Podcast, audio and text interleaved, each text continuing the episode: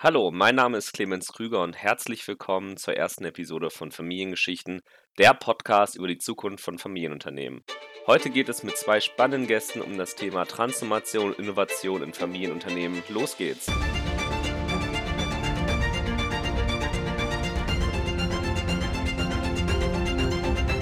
Der erste Gast der heutigen Folge und gleichzeitiger Co-Moderator ist Professor Dr. Reinhard Prügel, wissenschaftlicher Leiter des Friedrichshafener Instituts für Familienunternehmen, kurz FIF, und Inhaber des Lehrstuhls für Innovation, Technologie und Entrepreneurship an der Zeppelin-Universität in Friedrichshafen am Bodensee.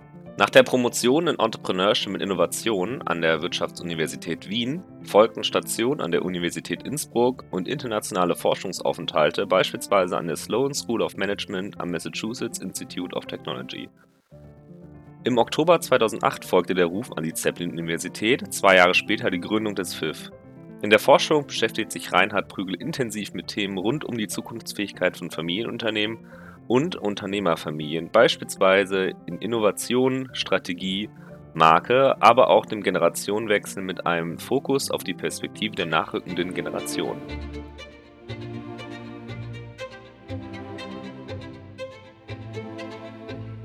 Herzlich willkommen, Reinhard. Ich freue mich sehr, dass du heute bei der ersten Folge von Familiengeschichten, dem Podcast über die Zukunftsfähigkeit von Familienunternehmen mit dabei bist.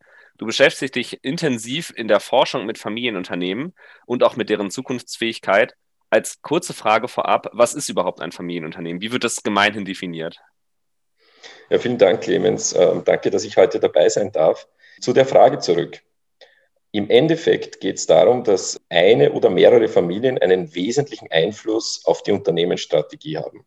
Und zwar über verschiedene Governance-Mechanismen. Das kann über Eigentum äh, sein, über auch Beteiligung im Management oder auch über einen äh, aktiven Beirat kann dieser Einfluss im Unternehmen durch die Familie entsprechend realisiert werden.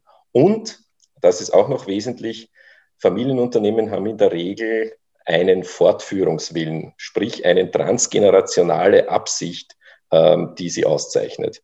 Ob es dann tatsächlich zu einer familieninternen ähm, Übergabe und Weiterführung kommt, das ähm, steht noch dahingestellt, aber dieser transgenerationale Wille ist ein wesentliches Kriterium.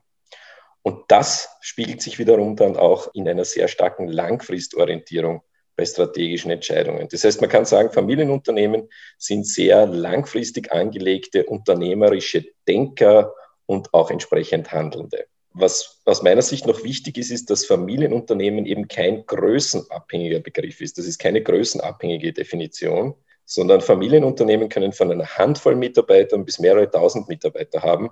Der entscheidende Punkt ist tatsächlich eben der Einfluss der Familie auf die Unternehmensstrategie. Das ist total interessant mit der Langfristigkeit der Planung. Da geht ja auch das Thema Zukunftsfähigkeit mit einher. Und es ist ja ein Forschungsfeld, ähm, mit dem du dich explizit auseinandersetzt. Wieso sollte man sich überhaupt mit der Zukunftsfähigkeit von Familienunternehmen auseinandersetzen? Und wo gibt es eventuell Unterschiede auch mit Nicht-Familienunternehmen? Ja, die Antwort ähm, ist vielschichtig aus meiner Sicht. Ähm, ein großer Grund dafür ist, dass ähm, Familienunternehmen eine zentrale Rolle in den Volkswirtschaften weltweit spielen. Also einer der Gründe, warum man sich mit der Zukunftsfähigkeit von Familienunternehmen auseinandersetzen sollte, ist tatsächlich die zentrale Rolle, die Familienunternehmen in den Volkswirtschaften weltweit spielen. So sind beispielsweise in Deutschland 91 Prozent aller ähm, nicht öffentlichen Unternehmen Familienunternehmen. In Österreich liegt die Zahl bei 88 Prozent und ähnlich hoch ist das ähm, eigentlich überall auf der Welt. Ein bisschen niedriger in den angelsächsischen Ländern.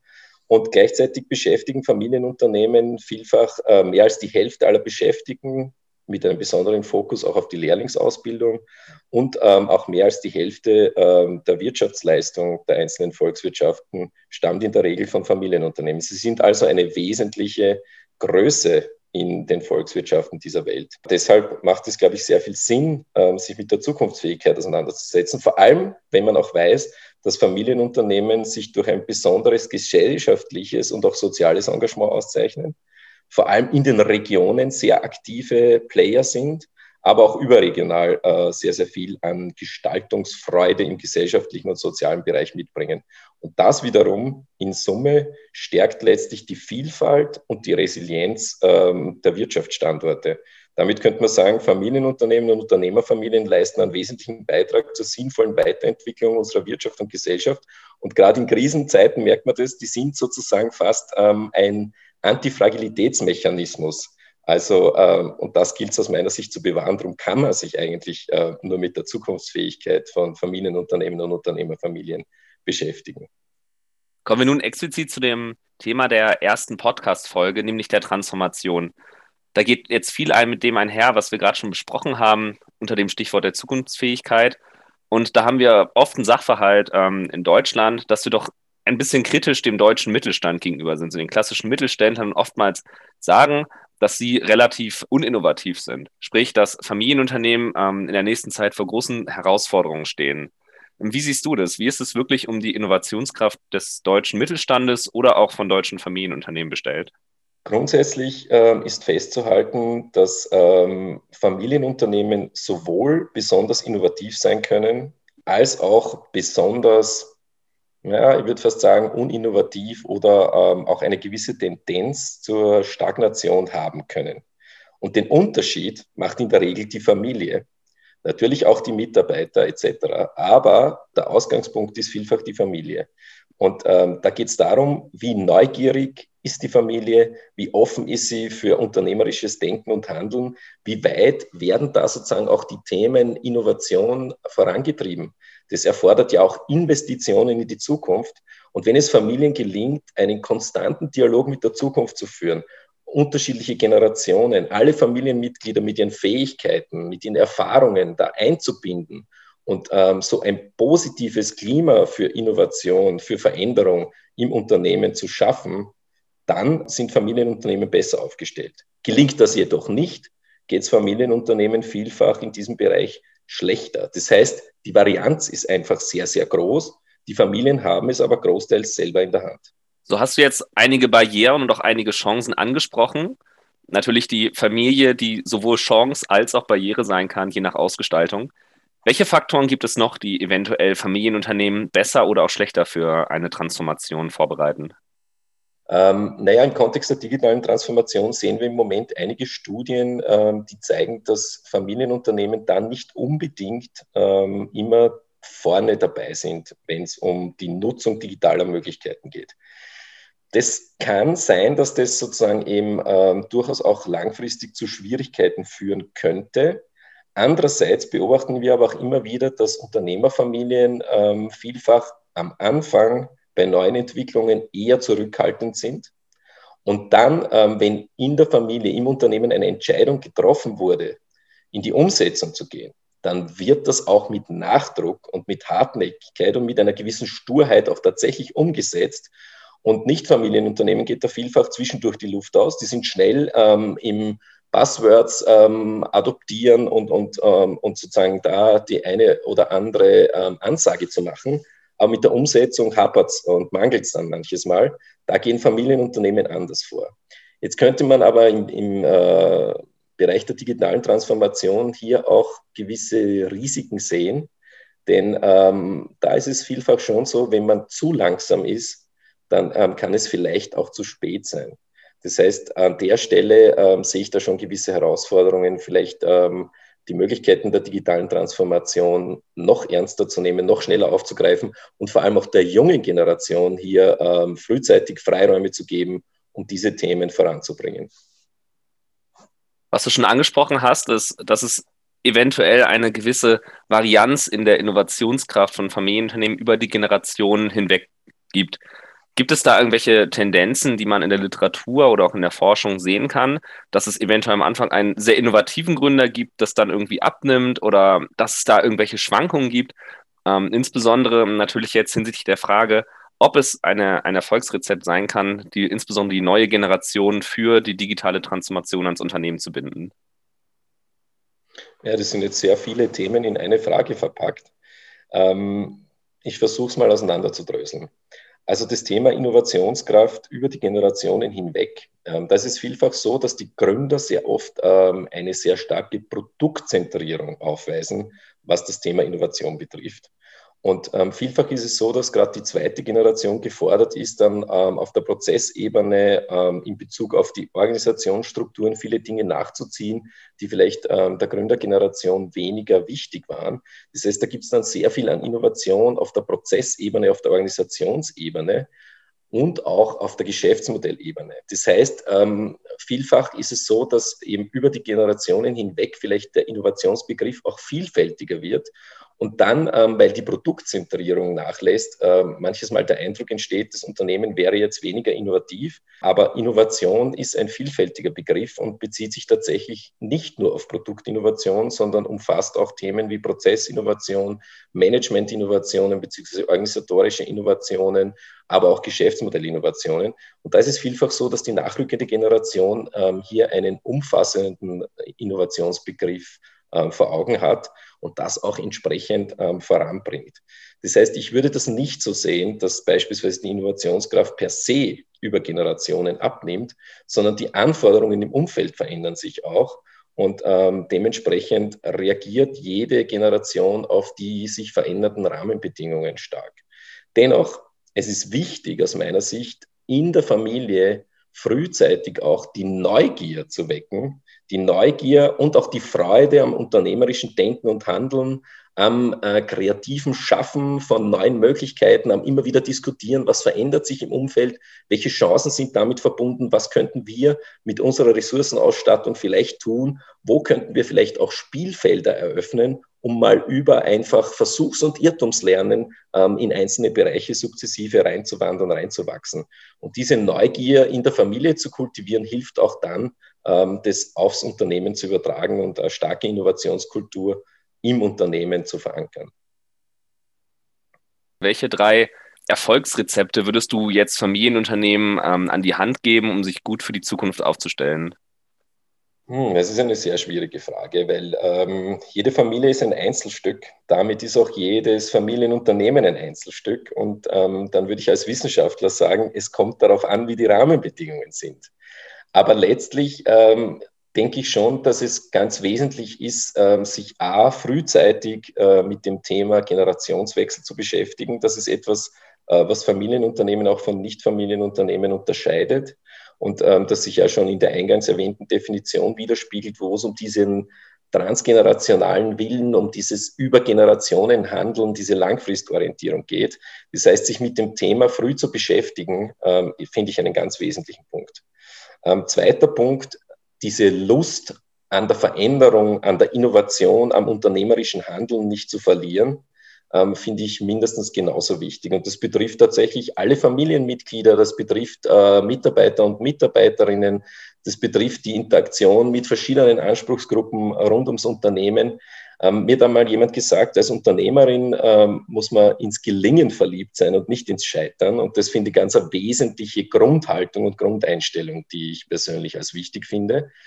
Und ähm, als dritten Punkt vielleicht ähm, wäre es aus meiner Sicht noch wichtig, auch äh, mit dem Pfund Familienunternehmen zu sein und mit der oft sehr reichhaltigen Geschichte, äh, die damit verbunden ist, auch entsprechend zu wuchern sprich das kommunikativ entsprechend zu nutzen, auch zu kommunizieren, ähm, dass es sich um ein Familienunternehmen handelt ähm, und auch diese reiche Historie an, an Erfolgen und Rückschlägen auch zu nutzen, um gerade auch in schwierigen Situationen daraus Kraft zu schöpfen und zu sagen, okay, wir haben schon vieles geschafft, wir schaffen auch das. Und das auch nach außen zu tragen, ähm, kann unter bestimmten Rahmenbedingungen durchaus sehr sinnvoll sein. Und da merke ich in den letzten Jahren eine starke Zunahme ähm, dieses Selbstbewusstseins und das freut mich persönlich sehr.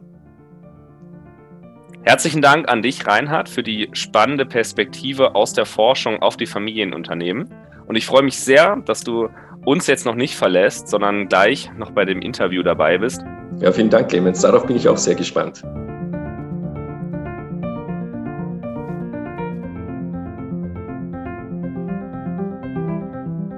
Als Christel und Arthur Schwörer 1969 auf ihrem Wohnzimmerfußboden erste Prospekte entwarfen, hätten sie sich niemals träumen lassen, dass sie damit den Grundstein für einen Pionier und Weltmarktführer der Schalungs- und Gerüsttechnik legten. Rund 51 Jahre später hat das Weißenhorner Familienunternehmen Peri über 60 Tochtergesellschaften und beschäftigt rund 10.000 Menschen auf dem Globus. Manche von ihnen sind 40 Jahre und länger dabei. Mit preisgekrönten Innovationen und langfristiger Vision treibt Alexander Schwörer gemeinsam mit Bruder Christian das Geschäft ab 2007 in der zweiten Generation voran.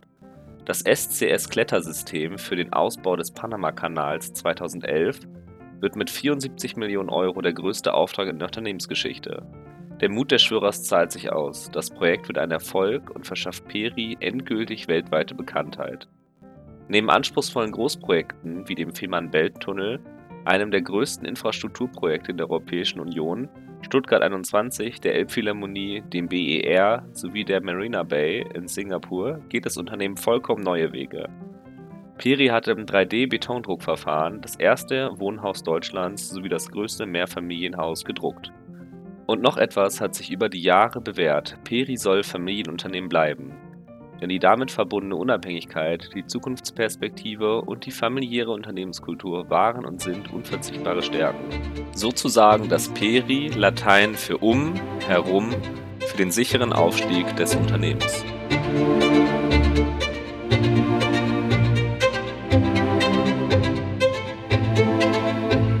Also, lieber Alex, danke nochmal, dass du dir Zeit nimmst. Ähm, Sehr gern. Ich würde dir jetzt gerne ähm, mal als erstes eine Frage stellen, nämlich jene, wie würdest du den Peri eigentlich in einem 60-sekündigen Elevator-Pitch bei Die Höhle der Löwen vorstellen? Ja, also im Grundsatz ist äh, wichtig zu wissen, dass wir sind äh, Weltmarktführer im Bereich der Schalungstechnik und Technologieführer im Bereich der Gerüsttechnik. Wir kommen aus Weißenhorn in Bayern, das liegt circa 20 Minuten südlich von Ulm und sind von hier aus weltweit tätig. Peri hat ähm, äh, Repräsentanzen und Tochtergesellschaften in 82 Ländern und insgesamt 10.000 Mitarbeiter an Bord in aller Welt. Was noch zu erwähnen ist, wir sind ein Familienunternehmen in der zweiten Generation und sind sehr stolz darauf. Wir sind ein, ein innovatives Unternehmen. Gerade dieses Jahr haben wir es wieder sehr unter Beweis stellen dürfen denn wir haben die ersten wirklichen Häuser gedruckt hier in, äh, in Deutschland.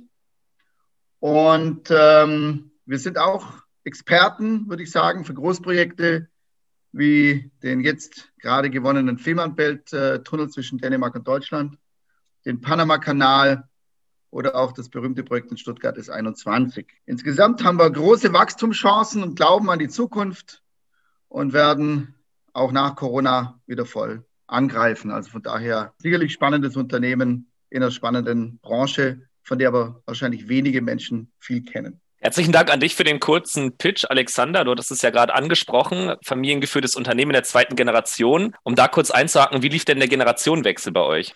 Der Generationenwechsel lief bei uns interessant ab. Das bedeutet letzten Endes, muss ich eigentlich sagen, hatte unser Vater sehr wenig sich mit dieser Thematik auseinandergesetzt und so dass sich die Geschwister dann letztendlich immer mehr mit dieser Thematik befassten. Wir sind vier und wir haben uns dann in Geschwisterkonferenzen zusammengetan mit externer Unterstützung und haben ein Konzept erarbeitet, das wir dann unseren Eltern präsentiert haben. Dieses Konzept war vor allen Dingen dadurch geprägt, dass wir eine stärkere Governance eingeführt haben mit einem Beirat, der auch wirklich was zu sagen hat und ähnlichen Themen und dementsprechend dann auch Rollenschaften, die eben nicht nur in der Geschäftsführung endeten, sondern eben auch und insbesondere in Führungsfunktionen, die vom Beirat aus ausgeführt werden. Das hat natürlich eine Übergangszeit gebraucht. Man muss wissen, unser Vater war dann krank, sodass wir 2007 in die Geschäftsführung kam mein Bruder Christian eher für den Finanzbereich, ich für den Markt- und Vertriebsbereich und haben dann Peri erstmal durch eine recht schwierige Phase, nämlich die, Phase der Finanz- und Wirtschaftskrise weltweit führen dürfen, die uns noch sagen wir, schlimmer betroffen hat als die, als die jetzige Corona-Krise. Und ähm, genau, also das äh, wurde dann immer, sagen wir, wir haben es dann immer mehr in den Griff bekommen und eigentlich äh, gut durch die letzten zehn Jahre oder 13 Jahre, um genau zu sein, geführt. Ja, sehr beeindruckend. Ähm, jetzt hast du erwähnt, dass du seit 2007 schon in der Geschäftsleitung aktiv bist. Und da gibt es ja eine Reihe von Entscheidungen zu treffen. Was war denn aus deiner Sicht, wenn du dich noch daran erinnerst, so die schwierigste Entscheidung in deinen ersten zwölf Monaten bei Peri in der Führungsverantwortung? Und welche war es vielleicht auch insgesamt? Genau, also wenn es um die Führungsverantwortung geht, dann äh, bringt natürlich eine, ein, ein Management einer Krise sehr viele schwierige Entscheidungen mit sich. Beispielsweise die Einführung von Kurzarbeit. Hier damals, das war ja noch was Neues. Es ist nicht so eine Routine wie jetzt, ja, sondern das war äh, im Grunde, das gab es bei Piri vorher noch gar nicht. Wir kamen ja aus einer Phase raus, wo wir eigentlich immer nur gewachsen waren. Und natürlich auch Entlassungen, die, die notwendig waren. Sich dann durchzuringen, letzten Endes ähm, wurde dann natürlich auch äh, Mitarbeiter entlassen, die ich selber eingestellt hatte, die über, über viele Jahre sehr gute Arbeit geleistet hatten, aber dann mit der Situation, mit der wir konfrontiert waren, nicht, nicht gewachsen waren. Äh, das war natürlich schon zum Teil sehr harte Entscheidung, die, die da zu treffen war. Ihr kanntet es damals nur, dass es immer bergauf geht. Ähm, viele Unternehmer, die in den letzten zehn Jahren die Geschäftsführung von äh, Familienunternehmen übernommen haben, denen wird es ja ähnlich gehen. Ähm, was kannst du ihnen vielleicht als Ratschlag auf den Weg geben, im Hinblick daraus, was ihr aus der Finanzkrise und jetzt auch aus der Corona-Krise gelernt habt? Es ist, es ist, glaube ich, besser, je schneller man handelt, würde ich sagen. Wir haben jetzt sehr viel schneller gehandelt als in der, in der Krise vor, vor zwölf Jahren. Äh, dort äh, war erstmal lange, lange Nebel und wir wussten gar nicht, womit wir jetzt hier zu tun hatten. Wir haben jetzt, muss ich sagen, die Geschäftsführung, weil da war ich jetzt gar nicht mehr in der Geschäftsleitung, aber hat deutlich schneller gehandelt, deutlich klarer kommuniziert, weil sie einfach auch gelernt hatten, sozusagen aus den, aus den Lehren der vorherigen Krise. Und ich glaube, dass das sicherlich eine ganz wichtige Sache ist, schnell, lieber dann auch, sag mal, äh, wahrscheinlich, wenn man schneiden muss, dann tiefer zu schneiden, als es notwendig ist, ja. Und dann nachher wieder aufzubauen, ist, glaube ich, besser, als jetzt äh, ein Stückchen dann immer wieder zu tragen. Jetzt seid ihr ein Unternehmen, das sich sozusagen ähm, auch immer wieder neu erfindet und sehr viel auch im Bereich Veränderung, Transformation ähm, voranbringt. Da würde mich mal interessieren, woher denn der Mut zur Transformation kommt. Also gerade auch im aktuellen Beispiel ähm, rund um äh, das Thema 3D-Druck. Wie kam es zu dem Entschluss eigentlich, ähm, so zukunftsfähige Technologien auch zu fokussieren und woher nimmt sie den Mut, das auch zu tun? Unser Vater hatte immer Lust auf Neues.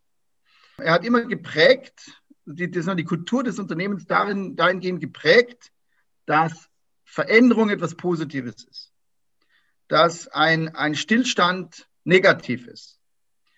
Und ich glaube, das wirkt bis heute nach. Äh, diese Lust an neuen Tech Technologien äh, ist etwas, was uns alle auszeichnet und was, glaube ich, auch die Familie an sich immer wieder antreibt. Wir wollen Innovationsführer sein und nehmen das sehr ernst natürlich sind wir jetzt als, und wir hatten einen Vater, der war ein, ein genialer Ingenieur und Tüfter. Und ein, ein, ein Mensch, der immer was Neues, neue Ideen hatte und immer äh, Ideen nach vorne äh, gebracht hat. Das war dann eigentlich schon Anfang so, dass es immer neue Produkte waren. Letzten Endes führten wir dann vor 10, 12, 13 Jahren auch den Gedanken ein, immer wieder auch neue digitale Dienstleistungen vorzustellen. Und dann kamen immer mehr neue Produkte auch hervor. Jetzt kam dann natürlich dann ähm, irgendwann kamen wir zu dem Punkt, da haben wir dann einen, einen jungen Menschen eingestellt, der hatte die Idee, bei uns ein Innovationsmanagement aufzubauen. Und ein Innovationsmanagement im Grunde als vorgelagerten Prozess vor die eigentliche Produktentwicklung. Das bedeutet also im Grunde ein systematisches Absuchen nach Trends, nach neuen Technologien, nach neuen Werkstoffen und ähnlichem. Also noch weit vor der eigentlichen Konstruktion eines neuen Produktes. Und das haben wir dann aufgebaut. Und da haben wir mittlerweile eine, eine Truppe von vier Leuten, die das machen, die das anhand von Szenarien machen. Und die sind in, innerhalb dieser Suchen und innerhalb dieses Prozesses, wo sie auch sehr viel mit Universitäten kooperieren, dann dazu gekommen, dass sie auch Beispiele wie den 3D-Druck herangeführt haben an Peri. Und jetzt haben wir die Einstellung, dass wir nicht passiv sein wollen und warten, bis uns ein anderer mit einer besseren Technologie disruptiert sozusagen, sondern wenn tatsächlich eine Technologie kommen sollte, die unsere Kernkompetenzen im Bereich Schalungen und Gerüste eliminieren sollte oder, oder, oder wertlos machen sollte, dann wollen wir diejenigen sein, die diese neue Technologie voranbringen. Dann disruptieren wir uns sozusagen selbst. Es ist beeindruckend. Das ist aus meiner Sicht beeindruckend. Da gibt es nicht so viele ähm, Unternehmen, die ich kenne, die bereit sind, sich selbst zu kannibalisieren, wenn es sein muss, um die langfristige Überlebensfähigkeit zu sichern. Aber meiner Ansicht nach ist das ein ganz wichtiger Kernbestandteil, denn nur das, diese, diese Philosophie führt dazu, dass ich offen bin gegenüber neuen Technologien, weil ich damit keine Angst davor habe. Denn wenn ich Angst vor etwas habe, bin ich gelähmt. Ja? Und wenn ich jetzt denke, um Gottes Willen, jetzt kommt der 3D-Druck, um Himmels Willen, und ich bin hier ein Hersteller von, keine Ahnung, Fertighäusern oder, oder sonst irgendetwas und schaue zu, vor, vor, vor Angst. Versuche vielleicht noch irgendwie mit, mit, mit juristischen Mitteln oder Patent oder sonst irgendetwas, dies zu verhindern. Das wird niemals funktionieren. Wenn die bessere Technologie kommt, dann kommt die bessere Technologie. Und wenn ich mich noch so sehr anstrenge, diese zu verhindern, dann wird das nicht zum Erfolg führen. Das heißt, am besten ist doch die Rolle, ich bin aktiv und treibe und gestalte diese neue Technologie, so wie ich, so wie sie mir auch nützt und so wie, so wie sie auch im Markt verkaufbar ist. Und das ist genau unser Ansatz. Das heißt, wir haben dann den 3D-Druck gesehen und wir haben dann mit einem, äh, haben uns beteiligt an einem Startup in Kopenhagen, die Firma Cobot, der beste ist auf diesem Bereich, haben dann festgestellt, okay, das eliminiert nicht unsere Schalungen, sondern es ist viel eher eine Bedrohung für den Mauerwerksbau. Jetzt habe ich aber im Mauerwerksbau das zentrale Problem, dass ich, die, dass ich gar nicht genügend Menschen habe, die heute eine Ausbildung machen, eine Maurerlehre machen. Da gibt es ja kaum noch Lehrlinge, die das heute machen wollen. So, da habe ich also die Baufirma mein Riesenthema. Dadurch, dass sie so ein Thema haben, haben wir eine Riesenchance, genau in dieses Segment mit unseren 3D-Druckern vorzudringen. Und genau das ist das, was gerade passiert. Wir haben jetzt zwei Gebäude gedruckt. Das sind auch keine Mock-ups, also irgendwelche Muster, sondern das sind tatsächliche Gebäude, wo in einem Fall ein Architekt wohnen wird und in anderem Fall ist es ein, ein Fünf-Parteien-Haus äh, und die Wohnungen werden genutzt werden. Und wir werden auch weiterhin Schalungen produzieren und auch weiterhin Schalungen im Programm haben. Und diese 3D-Technik ist tatsächlich eine Erweiterung unseres, unseres Programms. So muss man es begreifen. Zum Nutzen der Kunden. Ja, sensationell. Da würde ich gerne nochmal nachhaken, weil wenn das dann, wenn man durch den Prozess durch ist, dann ähm, ist es ja alles relativ klar. Wie sieht es denn da aus? Gibt es noch nicht auch Rückschläge auf dem Weg? Dorthin, ja. wo ihr jetzt steht. Und ähm, was waren da so die größten Rückschläge, vielleicht auch so Momente des Zweifels, ähm, wo ihr euch vielleicht nicht so sicher wart, ob das in die Richtung gelingen kann? Kannst du dazu ein paar Worte sagen? Klar, es gibt immer Rückschläge. Es gibt immer Rückschläge auch in solchen Prozessen. Das ist völlig normal.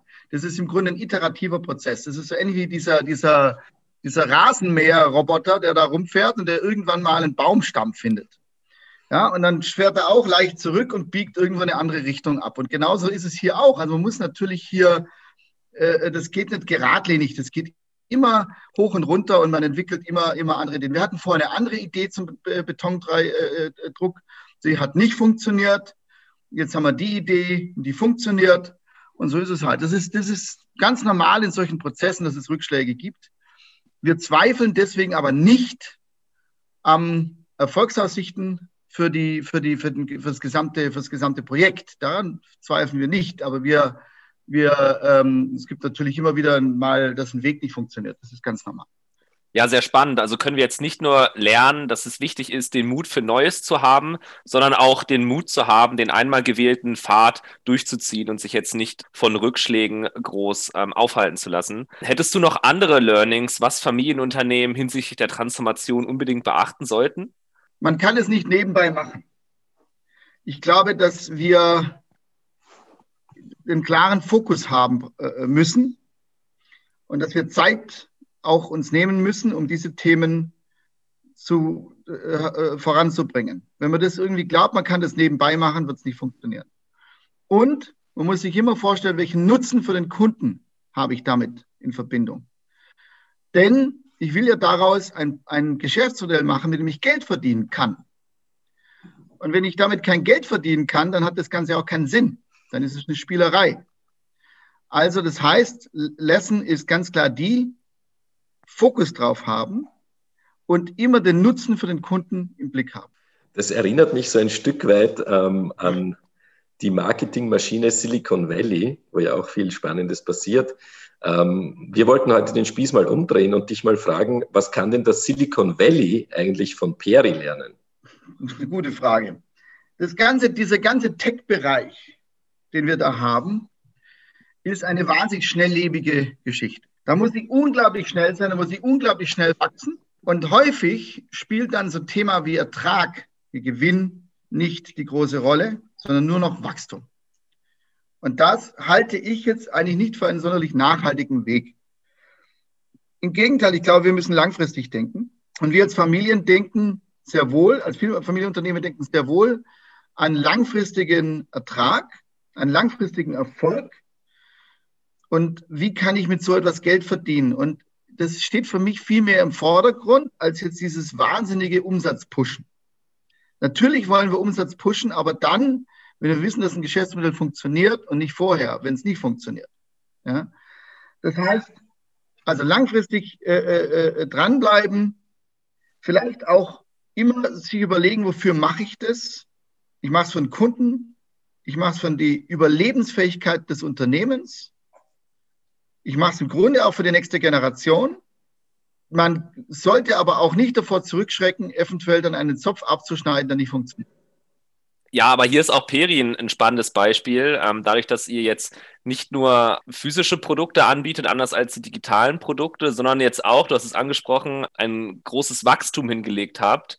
In äh, einem halben Jahrhundert auf ein Unternehmen mit 10.000 Mitarbeitern knapp, einem Umsatz ähm, 1,7 Milliarden. Wie war es überhaupt möglich, diesen Wachstumspfad zu managen? Und wie kommt man eigentlich mit diesen Wachstumsraten klar? Insbesondere, wenn das Unternehmen immer größer wird, wenn eventuell hierarchische Strukturen immer breiter werden, auch die ganzen Tochtergesellschaften. Das erhöht ja innerhalb von einer relativ kurzen Zeit immens die Komplexität des Ganzen. Man muss einsehen, Peri hatte zwei Phasen in der Geschichte, wenn man es mal ganz grob sieht. Die Phase, die dieses starke Wachstum hat, kam nach der Wiedervereinigung in Deutschland. Das ist eigentlich der Schnitt. Als wir sahen, dass unser Land wiedervereinigt wurde 1990, wussten wir, da gibt es enorme Chancen in Ostdeutschland. Und ich bin damals selber mit meinem Vater im Januar und Februar 90 nach Ostdeutschland gefahren. Das war hochinteressant. Und wir haben dort Grundstücke gesucht. Da war die Mauer sogar fast noch gestanden. Und wir haben in Leipzig eine alte Geflügelfarm gekauft. Da waren immer noch Hühner da und so weiter. Das ist heute unser Lager, beispielsweise. Ein Rackwitz, um genau zu sein. Das bedeutet eine schnelle Reaktion damals, weil wir die Chancen gesehen haben, die dieser Markt mit sich bringen würde. Also das hat dann funktioniert. Wir waren die Ersten. Und dadurch, dass wir die Ersten waren mit konkurrenzfähigen Produkten und die auch liefern konnten, waren wir sehr schnell da drüben die Nummer eins. Wir waren auch dann innerhalb von wenigen Jahren in Deutschland Nummer eins. Jetzt wussten wir, dass dieses Wachstum in Ostdeutschland nicht ewig anhalten würde, weil das im Grunde basiert hat auf Steuersubventionen im Grundsatz der Regierung. Diese liefen aber dann irgendwann Mitte der 90er Jahre aus. Also mussten wir vorbeugen, weil wir sehen konnten, dass in Deutschland nach diesem Boom eine Krise kommen würde. Und das führte zum, zur Gründung von zahlreichen neuen Tochtergesellschaften, zunächst mal in Osteuropa, Südeuropa, Nordeuropa äh, und dann immer weiter weg. Und somit wurde Peri, wenn man 1990 oder sagen wir 94, weiß ich die Zahl, da waren wir, hatten wir zwei Drittel unseres Umsatzes in Deutschland. Und im Jahr 2007, vor der Finanzkrise, waren es, glaube ich, noch 11 Prozent. Das heißt, äh, von 66 auf 11 Prozent innerhalb von, was sind es, 13 Jahren dadurch, dass der deutsche Markt wirklich runterging und in eine ganz tiefe Krise fiel, aber gleichzeitig durch andere Entwicklungen, da gab es erstmal die, die Dotcom-Blase und danach dann die Subprime-Blase und andere Entwicklungen, die den Markt in anderen Geografien angetrieben haben. Da gingen Hochhäuser in Dubai und in den USA ging es ab und in Spanien ging es ab und in Polen und in vielen anderen Ländern hatten wir Bauboom. Und daran haben wir gut partizipiert. Jetzt war es so, dass wir anfangs die, die, die Strukturen dafür nicht eingebaut hatten.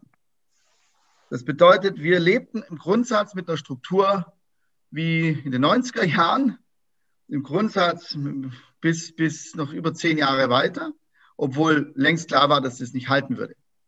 Die Phase 2006, 2007 waren mit die erfolgreichsten Jahre der Peri-Geschichte, weil wir da einen enormen auch Ertrag hatten obwohl Deutschland gar nicht so doll lief, äh, lag es am Ausland. Ähm, und da waren wir eher am Kämpfen, dass wir genügend Material rausbrachten zur Tür. Das war unser größtes Problem. Wir arbeiteten teilweise dreischichtig und dann in so Sonderschichten am Samstag und lauter so ein Kram. Es war unglaublich, was hier passiert. Und das führte dann natürlich in diesen Crash von 2008. Nach der Krise, und das war dann eins der, der Dinge, was ich vorher schon sagte, zu unserer, also vor allen Dingen auch mein Bruder und mir, ähm, äh, äh, als wir dann sozusagen in der Geschäftsführung waren, fingen wir an, Strukturen einzuziehen. Und fingen wir an zu standardisieren. Weil viele Tochtergesellschaften hatten damals ihre Planung auf Excel gemacht oder ähm, hatten halt äh, irgendwelche selber ausgewählten ERP-Systeme oder so ein Kram. Es war wirklich wilder Westen. Und das haben wir dann standardisiert. Und das war auch ein langer Prozess. Und dazu brauche ich natürlich dann schon auch Personal. Das heißt, letzten Endes führte das dazu, dass wir Personal auch stark aufbauen mussten in der Phase dann in den, in den letzten zehn Jahren. Ähm, so dass wir heute eigentlich ein Unternehmen sind mit professionellen Strukturen, mit Standards. Und wir darum kämpfen, jetzt haben wir so ein bisschen eine Pendelgeschichte, dass natürlich ähm, sozusagen der Unternehmergeist da auch erhalten bleibt äh, und dass wir nicht zu bürokratisch werden. Das ist dann tatsächlich ein täglicher Kampf. Ja? Dass wir da immer wieder auch die Innovationskraft vorantreiben und immer wieder auch sagen wir, äh, gute Leute fördern und entwickeln wollen. Aber letztendlich kann man das so sehen. Ja? Wir kommen also im Grundsatz aus einer Phase des brutalen Wachstums ohne Strukturen, haben die Strukturen danach gezogen. Die haben wiederum geholfen, dass wir das heutige Wachstum mal bis 2019, 2019 war das beste Jahr der Geschichte, so gut mitmachen konnten. 2020 wollen wir jetzt da mal nicht mit reinrechnen. Jetzt waren wir schon beim Stichwort Wachstum. Das fordert einen ja auch als Führungspersönlichkeit sehr stark. Und deswegen wollte ich gerne mal den Schlenker ähm, zu dir als Person machen. Mhm. Was würdest du denn sagen, welche Werte beschreiben dich denn und ähm, wie haben sich vielleicht ähm, diese Grundwerte auch über die Zeit verändert, anders ausgestaltet, ähm, stärker herausgekommen? Ähm, wie würdest du das sehen? Was macht dich aus als Alex Schwörer? Ja, das müsste es eigentlich wahrscheinlich eher andere fragen als mich. Aber wenn ich mich so selber versuche zu beschreiben, ich glaube, ich bin ein offener Typ. Ich arbeite wahnsinnig gern mit Menschen zusammen. Also menschenfreundlich könnte man sagen. Äh, mich interessieren Netzwerke, mich interessieren Menschen allgemein. Äh, ich bin auch immer sehr offen und lernwillig, sagen wir mal, von anderen zu lernen. Würde mich selber durchaus als humorvoll beschreiben. Wie ist das entstanden? Also das sind alles Themen, die, die ja natürlich als ich in Mannheim BWL studiert habe, von 93 bis 99, hatte ich von, von solchen Werten, die mich jetzt heute vielleicht charakter, charakterisieren, vielleicht schon irgendwie Ansätze da, aber das war natürlich noch weit weg davon. Was mich stark geprägt hat, war mein MBA bei TAC, TAC School of Business äh, bei Dartmouth in den USA.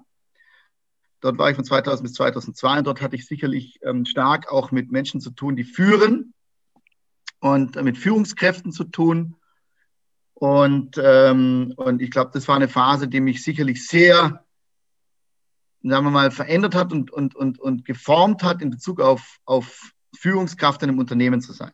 Also da war Takt sicherlich stark und, und die Philosophie, die dort gelebt wird, die entspricht auch einer Philosophie, die ich vertrete. Und, und ich glaube, dass das auch etwas ist, was ich bei Peri stark einbauen konnte.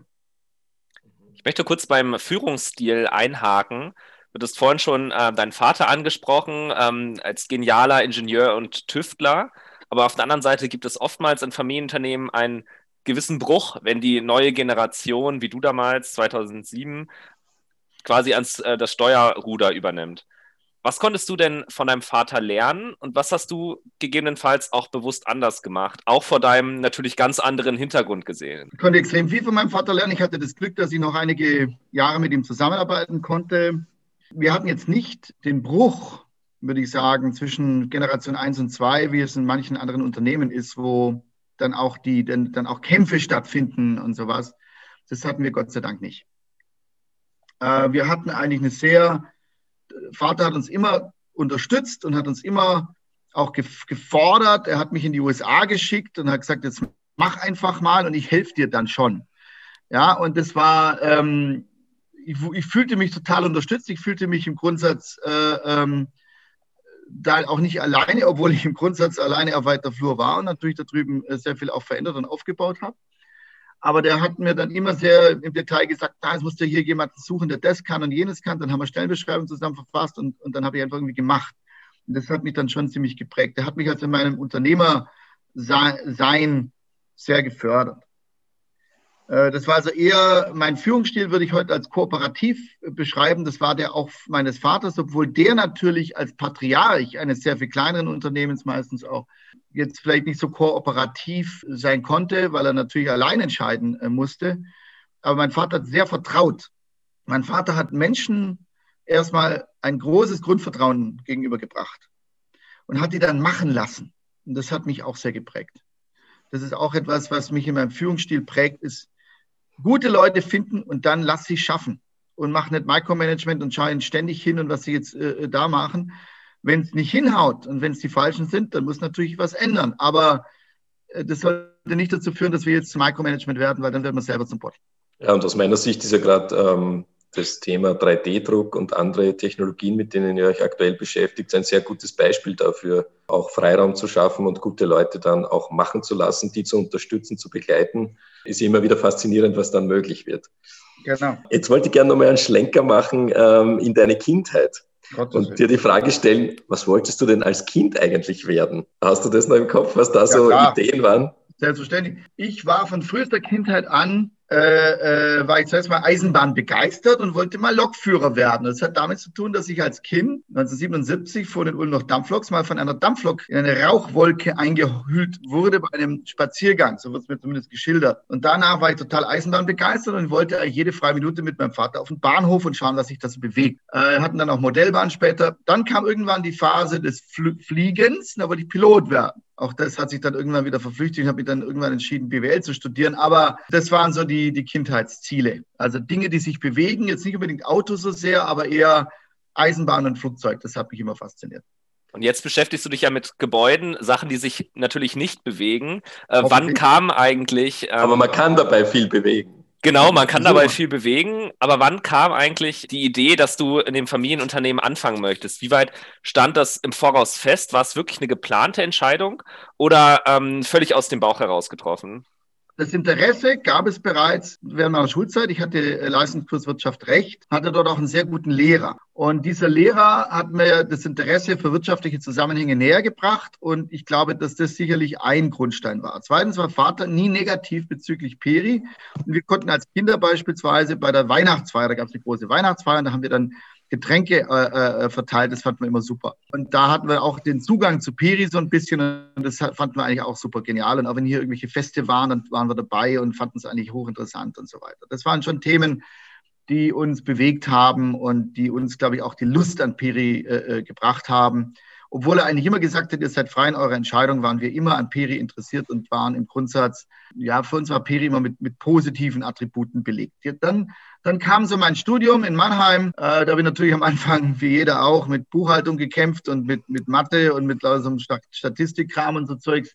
Das war alles ganz nett, aber das hatte mit Peri überhaupt nichts zu tun. Viel, weniger als ich dachte. Also ich dachte eher, das wäre viel konkreter, aber wir hatten da irgendwelche Theorien und so Zeug. Das war ganz nett. Das hat mich jetzt am Anfang noch nicht bewegt, dass ich hier sagen will, unbedingt zu Peri, sondern der Schritt kam eigentlich über die studentische Unternehmensberatung in Mannheim wo ich dann irgendwann mal, so ich schätze mal im vierten, fünften Semester, habe ich dort mal mitgemacht eine Weile und äh, hatte anfangs recht viel Spaß, dann habe dann aber festgestellt, dass vieles von dem, was wir da irgendwie beraten, nicht umgesetzt wird und so. Habe das dann auch meinem Vater mal erzählt und der hat dann immer gelehrt, was macht ihr da eigentlich, was macht ihr da eigentlich so am Abendessen? Und dann hat er irgendwann gesagt, so, jetzt habe ich was für dich, ich, äh, ich habe euch ein Projekt. Und dann hat er uns in die USA geschickt. Also beziehungsweise er wollte eigentlich, dass ich mit Integra darüber gehe, aber ich habe dann gesagt, nee, also das mache ich dann eher mit Freunden von mir. Da ging es im Grundsatz darum, dass wir seit 1983 eine Tochtergesellschaft in den USA hatten. Also wir schreiben jetzt hier das Jahr 96, schätze ich mal. Also 13 Jahre lang hat diese Tochter kein Geld verdient. 13 Jahre lang hat er alle möglichen Dinge versucht um da drüben irgendwie das Steuer rumzureißen, damit der Laden endlich mal Geld verdient. Und dann schickt er, schickt er mich als Student, weil ich jetzt gerade bei der studentischen Unternehmensberatung was mache, in die USA mit Freunden und sagt, jetzt erklär mir mal bitte, warum wir da drüben kein Geld verdienen. Und dann haben wir eine Marktanalyse gemacht in den USA. Die haben wir allerdings mit Professor Dichtle von der Uni Mannheim abgestimmt und nicht äh, mit Integra, sondern die haben wir tatsächlich dann fast schon ein bisschen wissenschaftlicher gemacht, was auch besser war letzten Endes.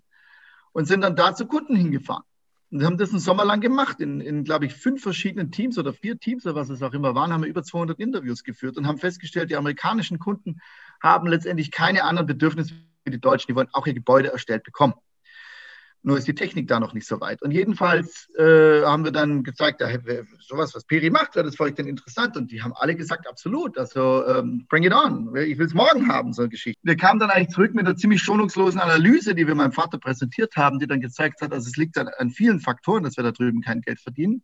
Falsche Standorte, falsche Leute, an der falschen Stelle gespart, falsche Produktsysteme, da war eigentlich wirklich alles falsch. Und äh, äh, haben, dann hat er uns beauftragt, den, den, den Laden zu drehen. Und das hat, dann, das hat dann geklappt. Und das heißt, durch dieses Projekt USA kam ich zu Peri.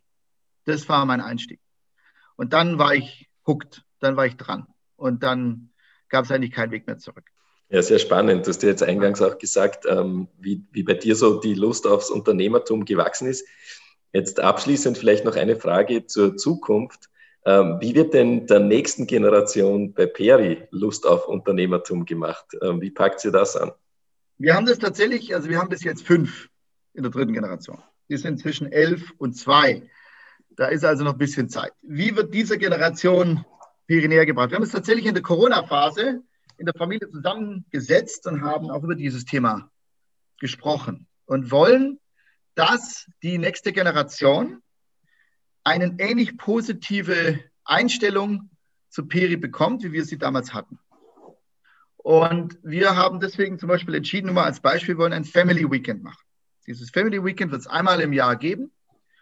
Und bei dem wollen wir altersgerecht sowohl die Partner als auch natürlich die, die, äh, ähm, die Kinder an die Firma heranführen. Und zumindest für eine Rolle als Gesellschafter. Wir brauchen jetzt nicht eine Rolle als Geschäftsführer. Das ist eine ganz andere Nummer, da musst du dann durch den Beirat und genehmigt und, die, und was weiß ich. Das geht auch noch nicht mit, mit, mit 20 oder 25, da muss man noch ein bisschen warten. Aber zumindest einmal als Gesellschafter zu begreifen, was bedeutet es, ich bin Gesellschafter eines, eines Familienunternehmens, auch eines größeren Familienunternehmens und welche Rechte, welche Pflichten sind damit verbunden. Wir wollen auf jeden Fall verhindern, dass die Kinder da nur irgendwelche Dividenden kassieren, aber nicht wissen, woher das Geld kommt, und dass sie, dass sie auch durchaus spüren und fühlen, dass sie damit eine, eine Verantwortung auch haben. Und das wollen wir eigentlich frühzeitig sozusagen den Kindern näher bringen auf eine positive Art und Weise. Wir wollen auf gar keinen Fall abschrecken, wir wollen die Kinder einladen, wir wollen sie, ähnlich wie wir damals positiv für Peri fühlten, wollen wir, dass die, dass die ebenso für Peri empfinden. Und ich glaube, das ist eine ganz wichtige, eine ganz wichtige Sache. Kommen wir zu dem letzten eher informellen Teil, dem Kreuzverhör, in dem wir acht Entweder-Oder-Fragen an dich stellen und du eine möglichst spontane Antwort findest. Los geht's. Schnitzel oder Pizza? Pizza meine Familie ist seit Jahren mit Italien eng verbunden, meine Schwester in Italien verheiratet. Wir sind alle halbe Italiener, klar Pizza. Scheitern oder gar nicht erst versuchen? Scheitern, ganz klar. Wir wollen, äh, wenn was nicht läuft, dann läuft es nicht. Aber wenn ich es nicht probiert habe, dann weiß ich nicht. Von daher scheitern. Daran anknüpft die nächste Frage: Abenteuer oder Vorsicht? Auch hier Abenteuer. Ich gehe liebend gerne in meinem Urlaub nach Alaska oder Patagonien in den Urlaub auch in die totale Wildnis, liebe das und deswegen Abenteuer. Netflix oder Kino? Kino, da bin ich altmodisch. Ich freue mich immer, auch mit anderen zusammen ins Kino zu gehen und dort einen Film zu sehen. Und ich hoffe, dass es bald wieder möglich ist. Strand oder Berge? Ganz klar Berge. Ähm, ich bin jemand, der die Berge liebt, äh, in den Bergen auch mehr oder weniger aufgewachsen ist. Äh, sehr viel, ich habe dieses Jahr über 90 Wanderungen gemacht in dieser Corona-Zeit. Äh, einige auch mit Reinhard davon zusammen. Am Strand wird es mal relativ schnell langweilig, in den Bergen nie. Stadtleben oder Landleben? Eher Stadtleben tatsächlich. Ich bin ein Mensch, der sehr gerne in der Stadt ist, äh, der das Leben liebt. Zwar gerne aufs Land geht zum Wandern und so weiter und auch gerne mal auf dem Land ist, aber zum Wohnen in die Stadt. Homeoffice oder Großraumbüro? Großraumbüro, ich bin auch jetzt im Büro. Man braucht die Abwechslung. Man muss raus, dann weiß ich, ich bin beim Arbeiten, dann bin ich fokussierter. Zu Hause klingelt alle zwei Minuten irgendein Paketbote. Äh, hier klingelt er nicht. Äh, ähm, hier kann ich mich konzentrieren. Ich bin ein klarer Fan von Büro, dem Großraum. Als Abschluss, Freiheit oder Sicherheit? Freiheit. Und die fehlt mir zurzeit. Und äh, ich hoffe, wir haben sie bald wieder.